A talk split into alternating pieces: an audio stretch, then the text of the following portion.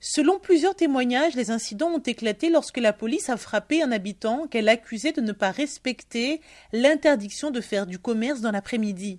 Dans un communiqué, la police a nié ces violences. Des images d'un homme à terre ont rapidement circulé sur les réseaux sociaux et causé la colère de la population qui a érigé une barricade, brûlé des pneus et lancé des pierres sur les forces de l'ordre qui ont riposté par des tirs de balles en caoutchouc. Quelques heures avant ces incidents, un collectif des doyens de la ville a dénoncé sur les réseaux sociaux la décision du président André Rajoliana d'envoyer des renforts militaires et plus généralement sa gestion de la crise sanitaire. Les manifestants ont exigé sa démission.